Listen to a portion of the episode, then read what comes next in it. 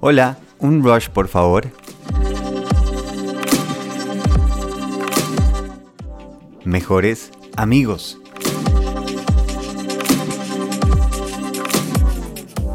¡Yuhu! Buenos días a todas y todos. Bienvenidos a Quiero mi Rush, este programa que oímos durante 5 minutos 10 minutos por las mañanas y salimos como volador de 7 totes. Estaba pensando hace unos días cuando estaba haciendo mercado y me acordaba con cariño cuando me tocaba entrar con el tapabocas. Y ya mismo les explico por qué.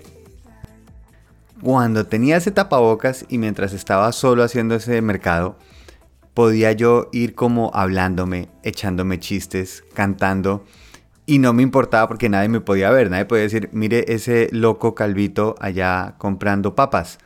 Y realmente lo extraño porque podía hablarme sin que se notara alguien simplemente moviendo la boca o muerto de la risa solo. Pero me hizo caer en cuenta de la delicia que es cuando uno puede hacer planes y va uno con su mejor amigo, cuando uno es de sus mejores amigos.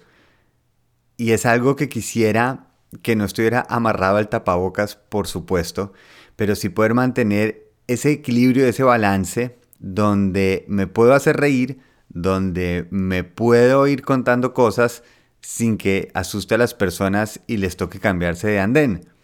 Y yo creo que todos me van a entender si no les pasa, por ejemplo, cuando vamos manejando en el carro solos y sale una canción buenísima y empieza uno a cantar a grito herido, gozándose cada nota, cada imperfección o uno se acuerda de algo y empieza a morirse la risa y que mientras nadie lo esté viendo uno se la disfruta y apenas se siente observado. Hay que acabar esa fiesta rapidito y hacer cara de cualquier persona del planeta Tierra, mirada al frente, seria, sin demostrar emoción. Y por eso es que cuando uno está en el baño, en la ducha o en el cuarto encerrado es cuando ahí sí le dice a ese mejor amigo, bueno, ahora sí, ahora sí porque no hay riesgo, ahora sí lo invito, ahora sí tengamos un rato. Pero ahora imagínense esto, ¿qué tal que uno está riéndose con alguien, pasando buenísimo, y de pronto llegan otras personas y uno empuja a ese amigo y se queda serio y caminando como si no hubiera pasado nada? Mejor dicho, como si uno ni siquiera lo conociera. ¿Cómo se sentiría esa otra persona? Y es lo que estamos haciendo. Cada vez que estamos pasando delicioso, alguien nos mira y cambiamos esa actitud, estamos diciendo, ah, no es tan importante este amigo y prefiero a este desconocido que probablemente no volver a ver, eh, demostrarle algo que realmente no importa.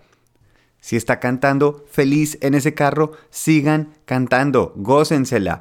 De pronto, hasta la otra persona decir, hola, sí se puede, no toca parar de cantar.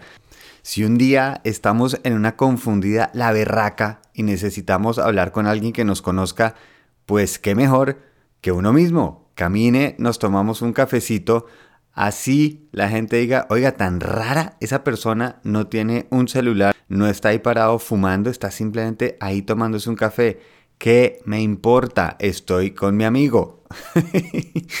y tal vez si empezamos a conectar más y ver que estar con uno mismo, estoy entre buena compañía, hace una gran diferencia. Tal vez una diferencia más grande que impresionar al tipo al lado o la señora al lado que le parece que uno debería estar calladito mirando al frente o con un celular en la mano para tener una excusa de por qué estoy solo.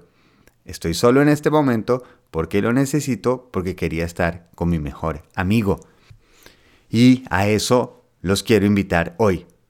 ¿Qué tal si le gastamos un ratico a ese mejor amigo? Vamos, charlamos, nos reímos, bailamos, o a veces sí, unas conversaciones de esas un poquito más profundas, filosofar, buscar, encontrar pero ese mejor amigo ahí está esperando.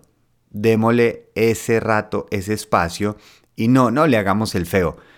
En vez de empujarlo y hacer como si no existiera, abracémoslo y se lo presentamos a todo el mundo. Que tengan una semana increíble y deliciosa. Muy feliz viaje.